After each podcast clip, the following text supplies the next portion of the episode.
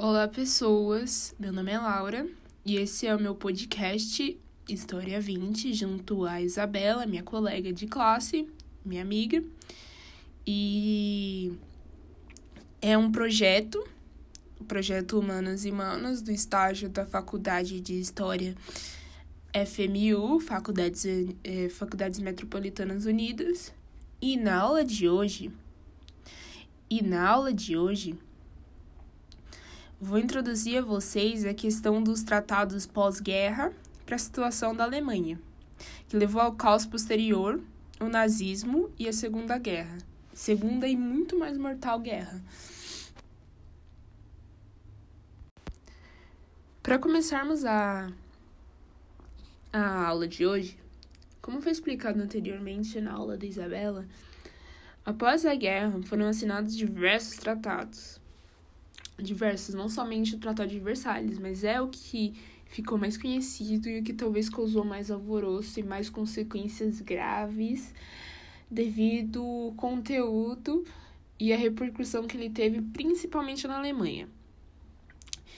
Que foi o Tratado de Versalhes, que ele foi decidido em 1919 na Conferência de Paris, também conhecido como Tratado de Paz, qual causou, qual causou grande impacto, como eu disse, na sociedade e na política alemã. Além das previsíveis e já é, que todo mundo já prevê consequências de guerra, como as mortes e etc, né? Como foi dito nas aulas anteriores, morreram muitas pessoas.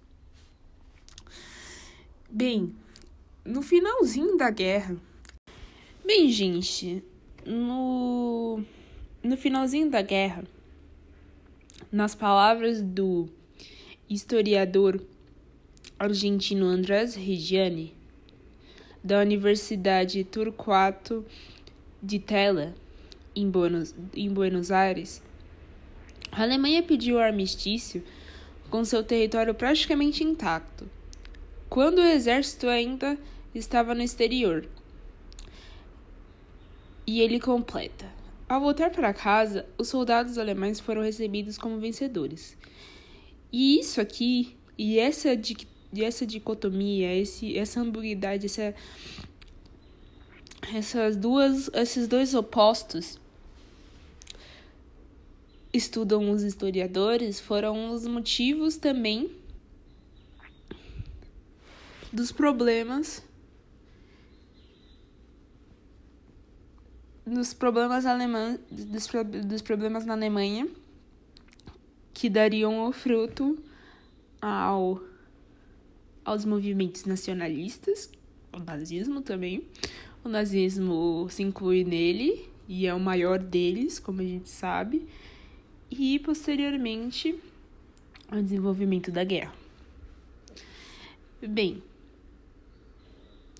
o imperador II, o imperador Guilherme II, ele esperava que os aliados levassem isso em conta na hora de elaborar o acordo de paz, porque ele pensava que porque a Alemanha ela saiu de uma forma pacífica e como o, o presidente americano Woodrow Wilson, Wilson em sua, em sua famosa lista de 14 pontos havia colocado. Mas, gente, eu, o que, que é, um, arma, é um armistício? Bem, um armistício é o gesto a partir do qual, em uma guerra, as partes em conflito concordam em parar de lutar.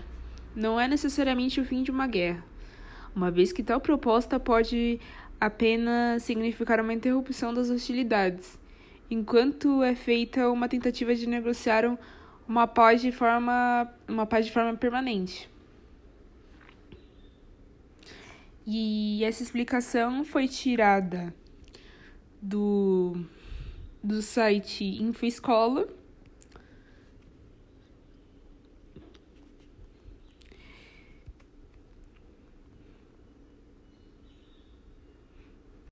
Certo.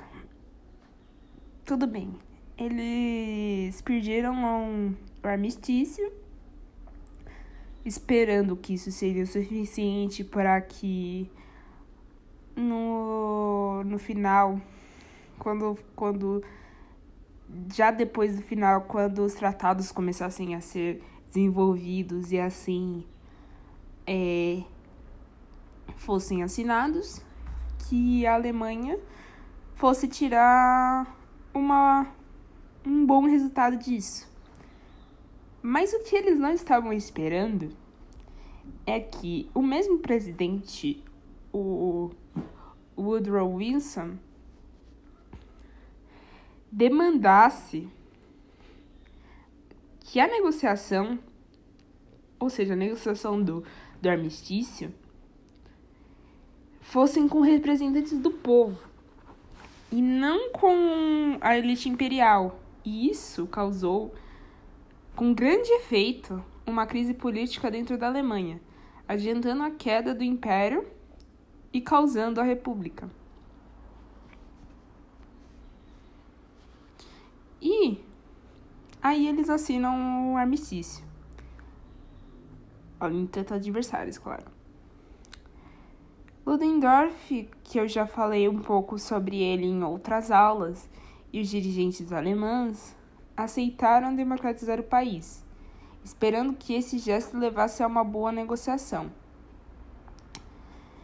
E, e disso, eles, eles aceitarem essa democratização, é, eles esperavam que se as condições da, da paz elas não fossem benévolas, ou seja, aceitáveis para o povo alemão, que eles poderiam colocar todo o peso dessa culpa desses resultados desastrosos nos democratas. Então aí a Alemanha passa a ser governada pelo príncipe e também liberal Max Baden, o qual cede poder ao, ao social-democrata Friedrich Ebert, que firma o tratado e coloca, portanto, final à guerra.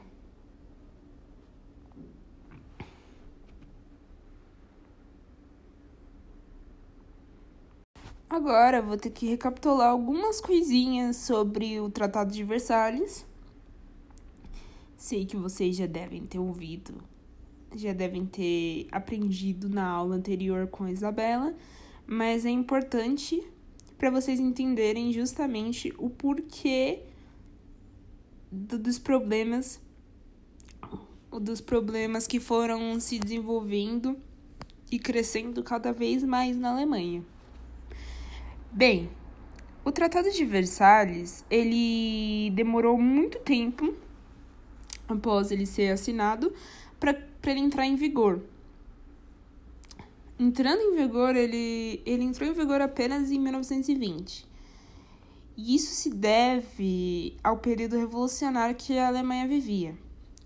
A Revolução de 1919, pouco lembrada, é fruto direto da guerra foi um período de grande estabilidade, em que foram proclamados os sovietes na Alemanha e também na morte da Rosa Luxemburgo e Karl, e Karl líderes revolucionários assassinados pela força, pelas forças de extrema-direita, diz o professor Everaldo de Oliveira é, Andrade, do Departamento de História da Faculdade da de Filosofia, Letras e Ciências Humanas da, a, da USP, a FFLCH.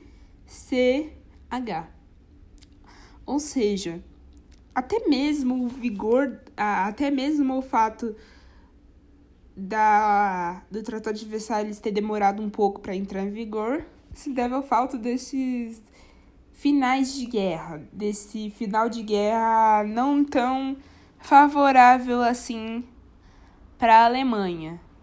Digamos que, além deles não terem ganhar, eles não terem vencido a guerra, eles estavam sofrendo internamente as consequências que causaram uma nova uma mudança na dinâmica política alemã, ou seja, a queda da a, a queda do império, a o crescimento de movimentos, de movimentos sociais de extrema esquerda e de extrema direita, e a proclamação de uma república.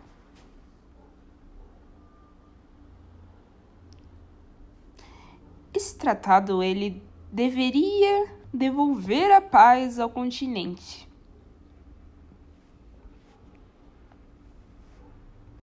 ele vinha com a premissa de devolver a, a paz ao continente.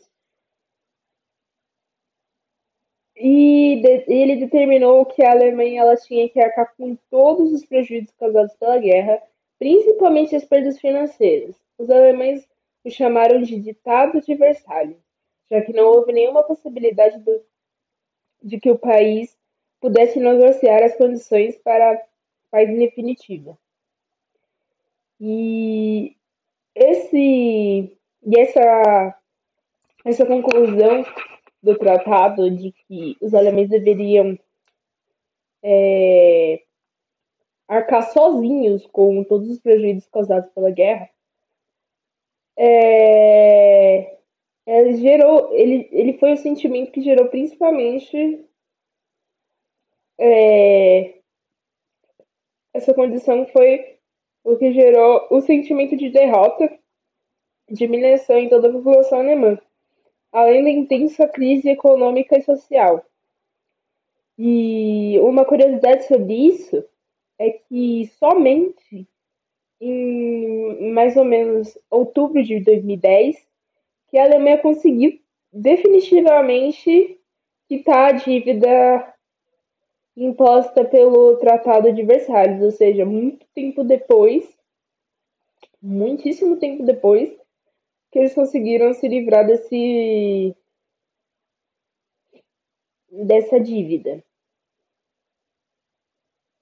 Então, o Tratado de Versalhes, Tratado de Versalhes foi um tratado de, do, de pós-guerra que impôs, de fato, pesadas penalidades à recém-criada República de Weimar. A república que eu disse um pouquinho antes, que foi causada pelo que foi causada pela queda do Império. Então, o tratado definiu que a Alemanha havia sido a única responsável pelo desencadeamento, desencadeamento da guerra, que deveria devolver os territórios conquistados da França, a rica região da Alsácia-Lorena, de maioria populacional alemã, foi, entrar, foi entregue de volta aos franceses, assim como foi entregue à Polônia parte do Schleswig, Schleswig, Schleswig, uma saída para o mar que cortou a Alemanha, uma saída para o mar que cortou, cortou a Alemanha ao meio. Além disso, outros territórios foram perdidos pelos alemães para a Bélgica, pela Bélgica, para a Bélgica e para a Tchecoslováquia. Ah, além disso, não somente territórios franceses, franceses não, os territórios europeus que tiveram que ser devolvidos, a Alemanha também perdeu suas colônias africanas de Tobago, Camarão e Sudeste africano. No total, um oitavo do território alemão foi perdido, assim como um décimo de sua população total. Ou seja, foi uma perda muito grande. E aí vocês vão entender o porquê dessa revolta. E aí vocês podem entender o porquê dessa revolta, desse sentimento de humilhação que semeou, semeou o território para o crescimento desses movimentos nacionalistas, assim sendo o nazismo o mais proveniente, o mais o que mais se destacou deles.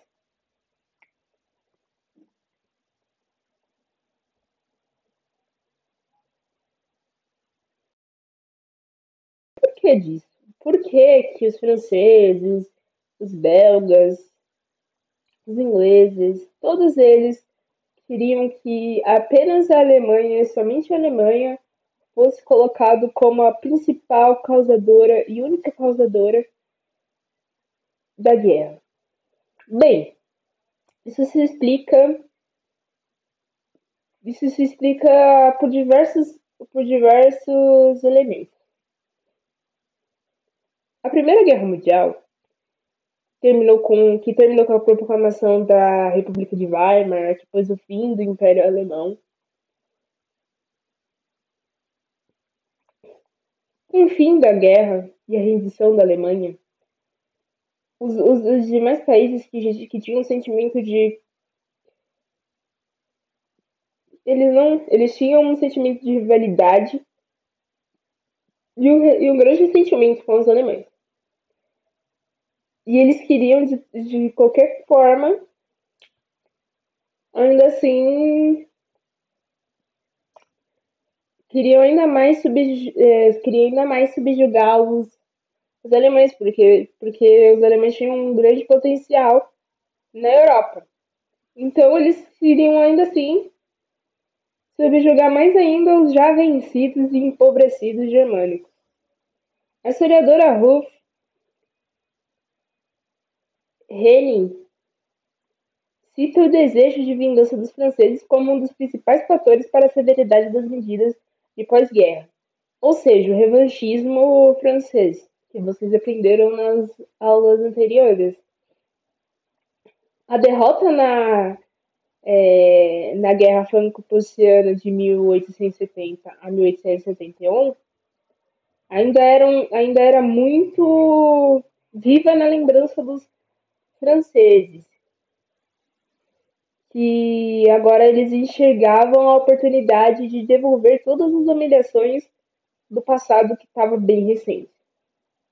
O Tratado de Versalhes impôs também sérias é, restrições ao exército alemão, ou seja, além de retirar da, de retirar da Alemanha os seus, os seus territórios coloniais conquistados, e fazer com que eles pagassem monetariamente pelos prejuízos de guerra, também foram impostos a eles restrições aos, ao exército. O tratado, portanto, definiu que o exército germânico não poderia exceder a, 200, a 100 mil homens, sendo esses oficiais em fim de carreira, também definida a redução, a redução drástica de armamentos, foi exigida a desmilitarização da margem esquerda do, rei, do rio Reno. A marinha alemã, a marinha alemã foi praticamente extinta. Aquela marinha que eu expliquei para vocês que tinham que era muito forte e que começou com a guerra pelo mar, Foi garantido aos vencedores de guerra o direito de julgar os responsáveis pelo conflito, pelo conflito. Foram estabelecidas pesadas somas em dinheiros e matérias-primas como reparação de guerra, como reparação de guerra, e que deveriam ser pagas pela República de Weimar, de Weimar, que já nascera endividada em grave crise econômica. Isso tudo aqui foram algumas das conclusões baseadas nos estudos da historiadora Ruth Henning. Henning. Henning.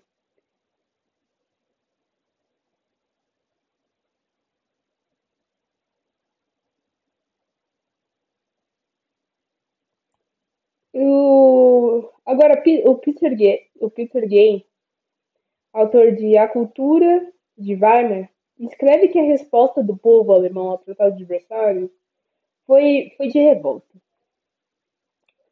Houve diversos protestos por toda a nação germânica. A cidade de Weimar, sede da nova república, viu sua recente imposada Assembleia Constituinte aprovar as normas impostas pelo Tratado de Versalhes.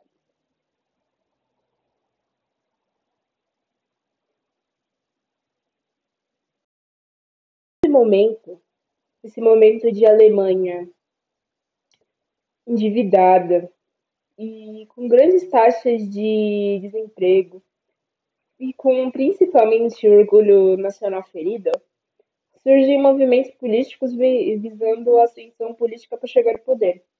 Neste, neste período cresceram muitos milícias paramilitares formadas principalmente por ex-integrantes do exército alemão. Essas milícias foram financiadas pelos grupos burgueses, industriais e comerciantes, tem, que temiam o crescimento do movimento operário alemão de esquerda que acreditavam no comunismo como saída para a crise imposta pelo Tratado de Versalhes. Então a Alemanha ficou com a economia debilitada, oscilando entre momentos de grande crise e momentos de certa estabilidade. E essas oscilações, essas oscilações econômicas, elas que causam as, revol as revoltas e fazem crescer a esperança dos tem de tempos que seriam melhores, né? E principalmente acreditavam e esperavam ansiosamente por uma chance de, de vingar a humilhação causada pela derrota na Primeira Guerra. E é neste contexto, gente, que surge a figura do austríaco de origem germânica chamado Adolf Hitler, um veterano da Primeira Guerra Mundial. Hitler ele lutou ao lado das tropas alemãs e foi condecorado duas vezes como rei de guerra, como herói de guerra. O historiador Luz P. Luckner apresenta dados que mostram que Hitler e seus seguidores nazistas incorporam elementos que conhecidamente eram vitais para a manutenção do orgulho e da autoestima do povo alemão. Para ter o povo ao seu lado, os nazistas adotaram a linguagem compreensiva e cheia de simbolismo. Hitler dirigia-se às multidões como se fosse um Messias, um Salvador, e assim e era assim que ele era visto por parte da população alemã. Ou seja, todo este contexto de derrota, de endividamento, de taxas absurdas de desemprego. A Alemanha estava quebrada, estava passando por momentos de instabilidades políticas e cresceu todo um ambiente para movimentos sociais de revolta, tanto ultranacionalismo nacionalistas como o nazismo, quanto de extrema-direitas, como os partidos que tinham viés marxista, cresce a figura do Adolf, do Adolf Hitler, que se aproveitou desse momento de vulnerabilidade do povo alemão, desse momento de, de um sentimento de, de desamparo, para crescer mais ainda no povo a necessidade e o sentimento de, de vingança e, e acreditarem que ele seria a salvação, a salvação para essas medidas extremas que o que o Tratado de Versalhes deixou o, a Alemanha. Então, gente, por enquanto é isso. Nessa aula a gente aprendeu a gente viu sobre como o Tratado de Versalhes ele causou, principalmente na Alemanha, impactos absurdo, um impacto absurdo. Foi uma consequência muito dolorosa para o povo alemão. Como até o finalzinho da guerra, até como a guerra acabou, é, também contribuiu para crescer no povo alemão um sentimento de um sentimento de orgulho nacional e de querer é, uma vingança. E nas próximas aulas a gente vai começar a recapitular os assuntos abordados nestas aulas. Tchau, gente.